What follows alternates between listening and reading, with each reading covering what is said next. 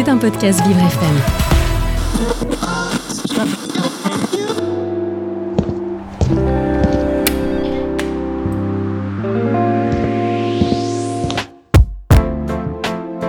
Quand je viens ici, c'est un bol, un bol d'air. On oublie la maladie, on oublie tout. C'est formidable, quoi, c'est tout. Magnifique. Voilà, on trouve tout ici pour se reconstruire après un cancer. On se sent compris. C'est magique.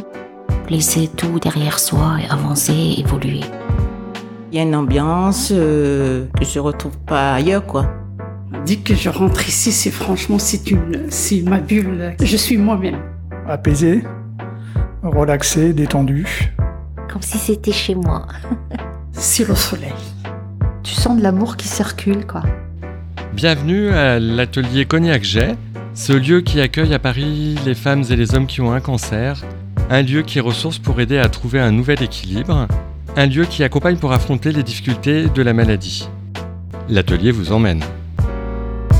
Allez, suivez-moi. Dans cet épisode, nous nous intéressons à la créativité qui sommeille en nous. Cette fois, il est question d'une technique collective pendant laquelle chacun travaille individuellement. Venez, je vous emmène dans l'atelier créatif de Pascal. Bonjour Pascal. Bonjour Magali. Vous êtes médiateur artistique en relation d'aide et vous intervenez à l'atelier Cognac G. Pouvez-vous nous parler de votre parcours? Alors en fait, je suis arrivée à Cognac Jet avec la volonté de présenter ces ateliers qui n'étaient pas du tout euh, utilisés euh, jusqu'à présent à Cognac Jet. Vous voulez dire ces ateliers de création artistique, hein, de ça? médiation artistique en relation d'aide pour être complet, ce qui se rattache au domaine de l'art thérapie, sans être en fait de la de la psychothérapie, euh, ce que je ne suis pas du tout, ou de la psychologie, même si ça touche à ce domaine également. J'allais vous demander justement, enfin pour, pour, pour poser un petit peu les bases, euh, qu'est-ce que c'est exactement être médiateur artistique en relation d'aide? C'est très accompagnant dans une démarche euh, de, de, de conduite d'une expression artistique de la personne et d'une expression euh, également verbale, euh, d'une expression, euh, euh, je dirais, euh, émotionnelle, d'une libération de choses personnelles internes, dans une démarche évidemment de d'aller vers un mieux-être. Ce qui est important ici pour euh, les personnes qui viennent à Cognac et qui arrivent avec parfois des lourds, euh, des choses très lourdes à porter. Racontez-nous votre parcours pour arriver jusque-là. Alors en fait, euh, je suis euh, dans un domaine scientifique qui n'a rien à voir. Euh, je me suis lancée euh, dans la médiation dans les cinq années euh, qui viennent de se passer, en raison de difficultés professionnelles qui m'ont fait finalement, à un moment donné, me tourner vers euh, une formation qui était au départ une formation d'animateur artistique en relation d'aide, puisque j'étais depuis toute petite également euh, dans des ateliers de création, apprentissage de la gravure, euh, faire euh, de la du dessin en même temps que toutes les études que je faisais. Et puis je suis passée à la peinture à l'huile. Donc j'ai- joint deux domaines qui sont le domaine artistique qui était très important pour moi et le domaine scientifique puisque je suis pharmacien hospitalier. Et c'est cette troisième, ce troisième versant dans lequel j'ai plongé, c'est celui de l'aide à autrui. Donc j'avais envie d'aller vers, euh, vers les gens et euh, j'ai découvert une technique qui est absolument merveilleuse, dans laquelle euh, on voit émerger euh, du bien-être, on voit émerger de la confiance en soi chez l'autre, on voit émerger des idées, des pistes de réflexion, euh, de la concentration, du plaisir. Je trouve ça assez fantastique. Et moi j'adore en fait euh, les pousser à créer quelque part. Est-ce que vous pouvez nous expliquer ce qu'on fait pendant votre atelier de création? Quelles techniques sont utilisées Quels supports Euh, Racontez-nous ce qui se passe. Le cadre est toujours globalement le même. Je propose deux heures qui peuvent être modulables en fonction du nombre éventuel de personnes. Euh, il y a une- un moment d'accueil, donc de présentation du cadre, hein, présentation des règles de base, de l'horaire, de la méthode générale, et puis de moi-même, évidemment, même si euh, la plupart commencent à, bien me connaître. Et puis, un temps de parole de chacun pour que, lors d'une petite météo, chacun euh, indique comment il se sent en démarrant. sur le moment présent et s'il y a des attentes, des questions particulières ou des obligations, euh, genre je dois partir un petit peu plus tôt, etc. Ensuite, je propose le thème. Je le réfléchis souvent en fonction des gens que j'ai et que j'ai vus les fois d'avant pour suivre une espèce de progression. Et euh, une fois le thème posé, je montre euh, le matériel que vous voyez ici euh, aujourd'hui dégagé. Je l'ai pas caché. Souvent, j'aime bien faire la surprise avec euh, un tissu par-dessus pour laisser la curiosité s'installer avant toute chose. C'est très important la curiosité. C'est vrai. Est-ce que vous pouvez nous décrire alors votre matériel là qu'on voit justement J'ai j'ai deux des chouettes papier, enfin en taille, c'est une épaisseur de 160 euh, mg. C'est il y a deux tailles différentes, assez grandes. Et aujourd'hui, c'est un atelier assez spécial. Je, je l'expliquerai aux autres où j'amène du, j'ai amené d'autres matériels que j'utilise moi, des pinceaux euh, chinois, des spateleurs euh, et des encres, euh, des encres. Et on va faire, vous verrez le sujet tout à l'heure. Voilà. Vous ne le dites pas en avant-première? Non, pas complètement. Et puis, euh, il y a des fois, c'est juste de la gouache euh, liquide. Parfois, c'est du, du collage de magazines, d'images issues de magazines. Ça peut être utilisation papier journal. J'ai fait quelque part dans l'atelier un petit quelque part un petit stock de feuilles euh, séchées pour voir euh, si on fera un atelier euh, de land art. D'ailleurs, on a fait une fois un, un atelier land art, c'est-à-dire un atelier de création dans la nature. Au mois d'août, évidemment, c'est plus agréable. Alors, vous proposez, Pascal, tous les 15 jours des séances collectives, n'est-ce pas hein? Est-ce que les bénéficiaires peuvent reproduire ce qu'ils font à la maison? Est-ce que c'est le but? Il y a deux, deux réponses euh, à cette question, à mon sens. Euh, la première, la démarche ne peut pas être produite tout seul chez soi parce que la démarche, c'est cet accompagnement vers quelque chose, puisqu'à la, ce que je n'ai pas encore dit, effectivement, après la phase de création, il y a une phase d'expression orale autour de ce qui s'est passé pour chacun lors de l'atelier. C'est-à-dire c'est une prise de parole sur ce qu'ils ont ressenti, ce qu'ils ont voulu mettre dans leur œuvre, ce qu'ils découvrent euh, en la regardant et laisser éventuellement venir les émotions qui arrivent.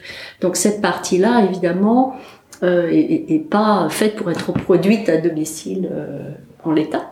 Mais par contre, euh, l'idée, c'est aussi de comme c'est de pousser la créativité de chacun, chacun se découvre des capacités, des envies. Et du coup, il y en a plusieurs, effectivement, qui ont, euh, qui se sont remises à, ou mises à peindre, à dessiner, à créer chez eux, ou à s'inscrire dans des ateliers euh, euh, artistiques en dehors, dans, près de chez eux.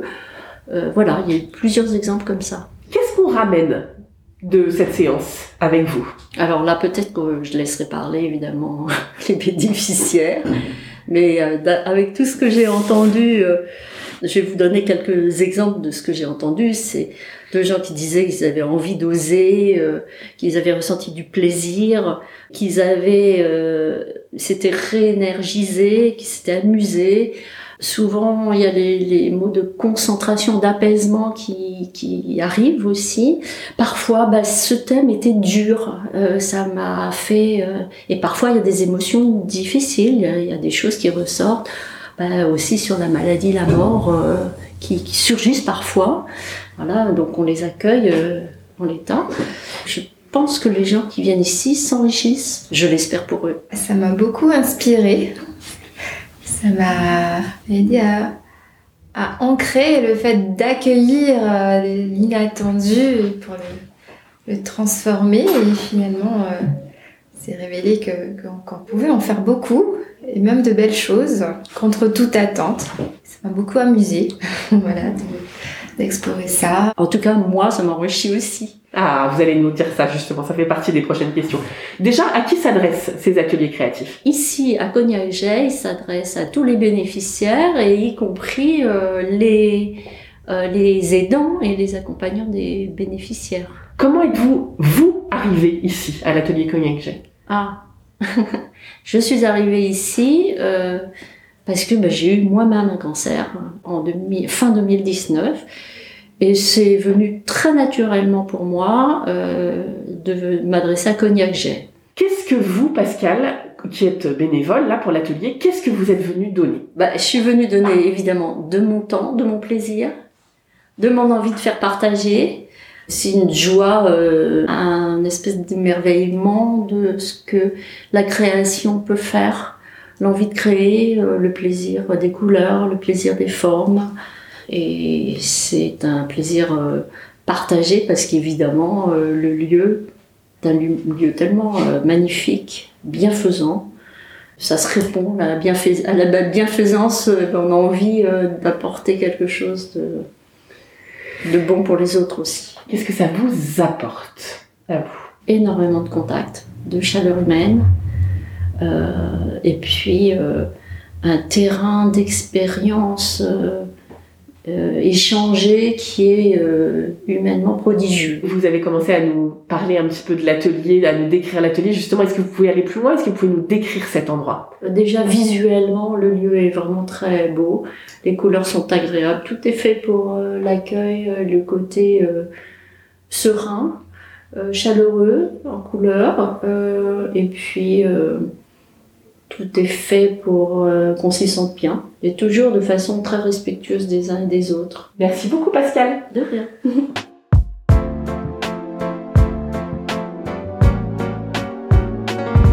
Bonjour, Georgia Sebregondi et merci d'être avec nous dans cet épisode où notre attention se pose sur l'atelier créatif de Pascal. Vous êtes directrice de la communication, du mécénat et de l'innovation à la Fondation Cognac Jet, de qui l'atelier Cognac Jet dépend et on voudrait mieux vous connaître. Est-ce que vous pouvez nous parler de votre parcours jusqu'ici? Bonjour Magali. Eh bien, mon parcours jusqu'ici est assez euh, diversifié.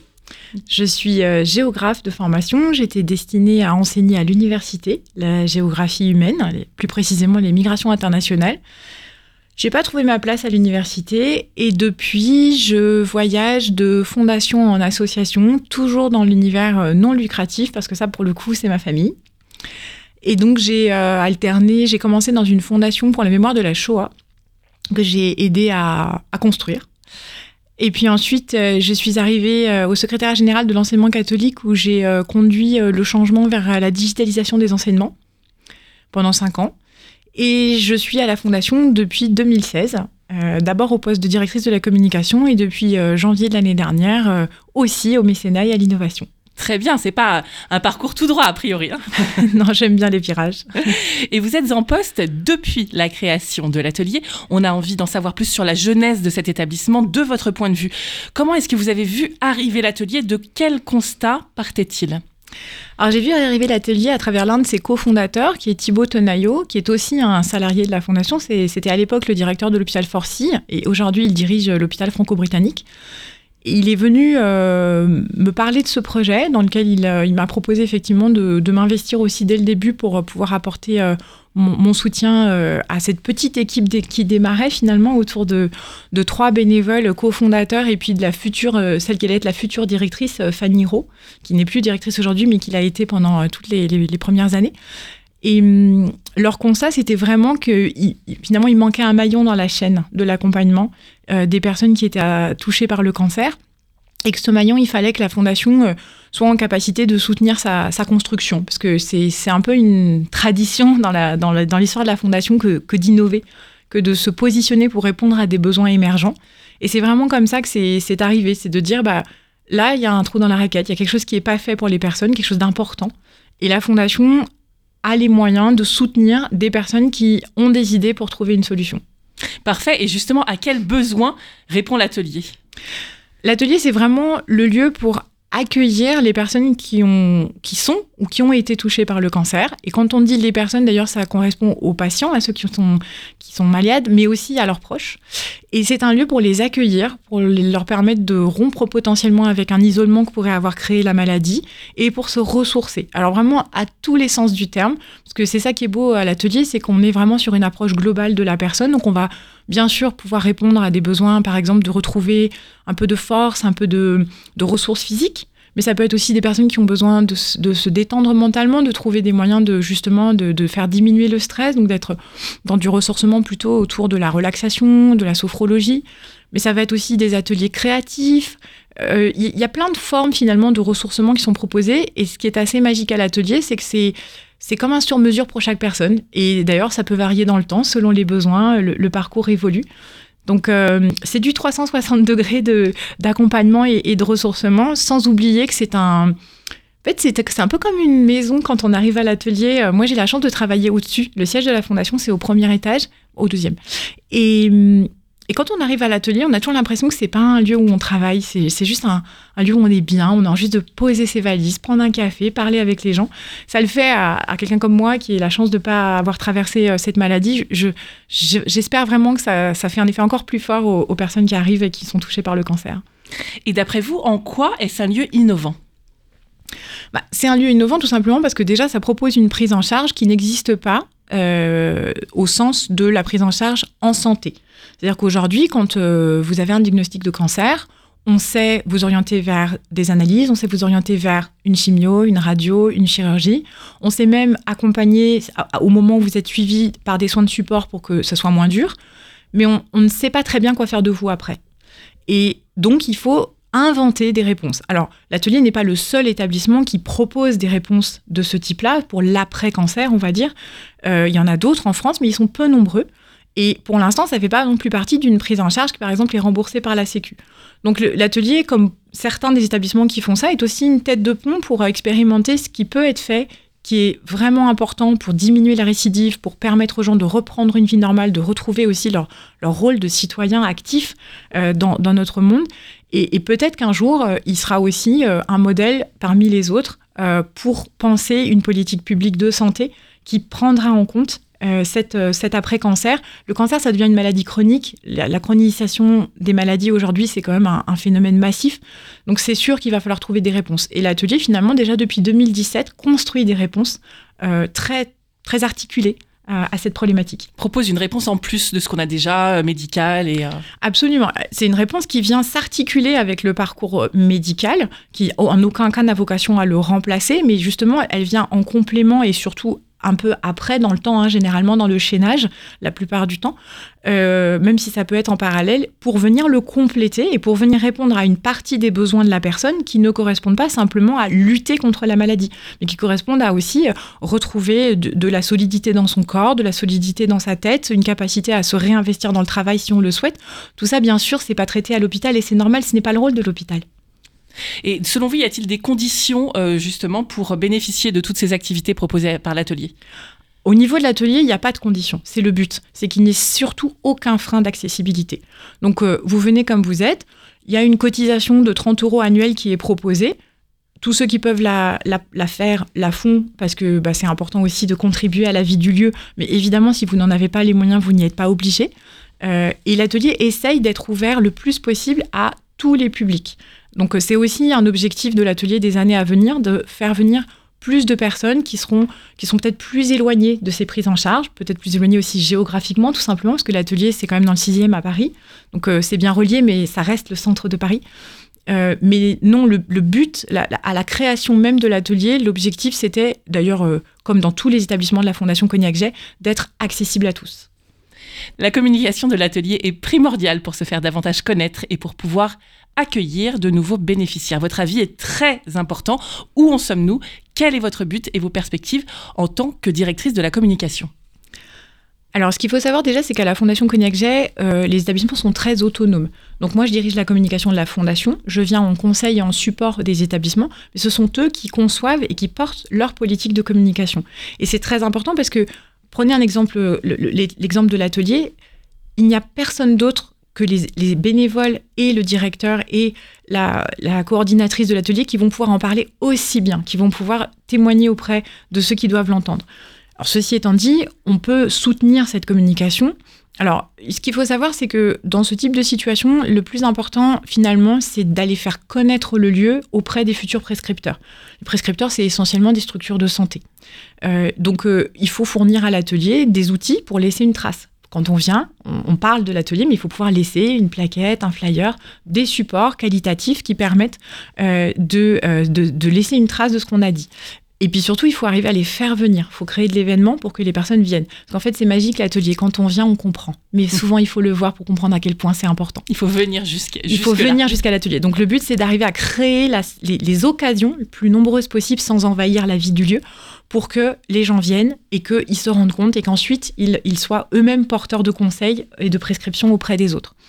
Euh, et puis les podcasts comme ceux-là sont, sont, extrêmement précieux aussi, parce que ça permet d'incarner ce qu'on y fait, de, le, de vraiment le, le, transmettre aux autres, parce que parfois ces activités, euh, on les connaît pas bien, on voit pas l'intérêt, euh, et là d'ouvrir les portes comme ça, mais de manière digitale, avec le son, euh, auprès des gens, et de pouvoir du coup le diffuser sur de larges plateformes, c'est aussi une manière de faire venir dans le lieu, une autre manière, et toutes celles qu'on pourra avoir, y compris sur les réseaux sociaux, d'ouvrir pour faire connaître, seront des leviers très efficaces pour atteindre notre but qui est de toucher le plus de personnes possible pour leur offrir le plus de ressources possibles. Merci beaucoup Georgia Sébrigondi. Je vous en prie, merci à vous.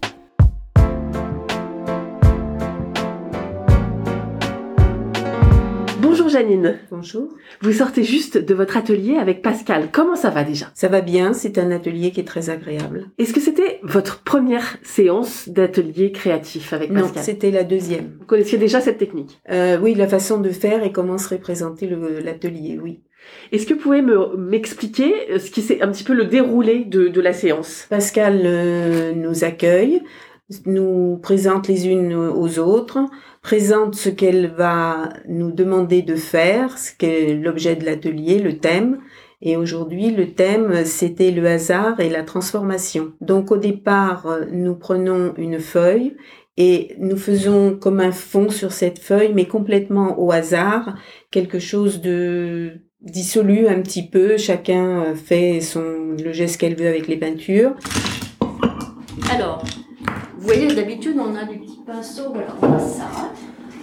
On a ça pour la peinture gouache. Là, ce que je vous ai apporté, c'est des pinceaux chinois. Celui-là, je l'adore. Donc, des pinceaux de calligraphie et de peinture chinoise, et des plus petits. Donc, euh, je vais vous montrer ce qu'on peut faire au début. Je propose de ne pas attaquer au noir, mais on peut, parce que le noir, il faudra euh, le diluer, je pense. Et je propose l'utilisation du noir par-dessus les fonds que vous aurez créés plus tôt. Pour créer les fonds, on fait de la dilution, on met un peu d'eau, mais on peut faire aussi comme ça. Et je vais vous inviter à libérer ce geste. Là, pour le moment, c'est un moment, vous ne cherchez pas à créer une forme ou quoi que ce soit. Vous laissez émerger ce que vous avez envie. Si vous ratez, vous reprenez une feuille. Ça fera d'autant plus d'essais pour les autres. Alors voilà, le pinceau chinois, euh, il se tient euh, verticalement. On fait comme ça. Alors évidemment, j'ai choisi un jaune clair, pâle, mais on peut très bien revenir sur. On peut aussi utiliser le spatler. On peut étaler comme ça. Et puis, vous pouvez vous amuser du coup à utiliser d'autres couleurs, faire un mélange avec autres couleurs, et vous pouvez jongler avec la feuille. Je vous recommande même de le faire.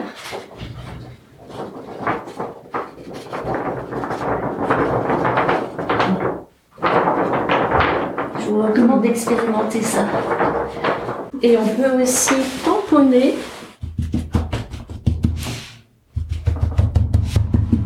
Voilà, donc je vous propose de créer en pas tellement longtemps, hein, en je crois un quart d'heure, comme vous le sentez, si ça, si ça vous est plaisant de créer ça sans aucune euh, idée autre que créer ce fond, en laissant, vous voyez, un peu de blanc de temps en temps, vous mettez les couleurs que vous voulez, vous associez, il y a, il y a six couleurs différentes, et du coup avec les mélanges, vous savez, vous vous souvenez des, des mélanges? Les couleurs, ça fait le, le Oui. bleu et le jaune, ça fait quoi? Le Vert. Vert. Ouais. Et puis, euh, si c'est trop mouillé, ben, on va les tamponner un peu.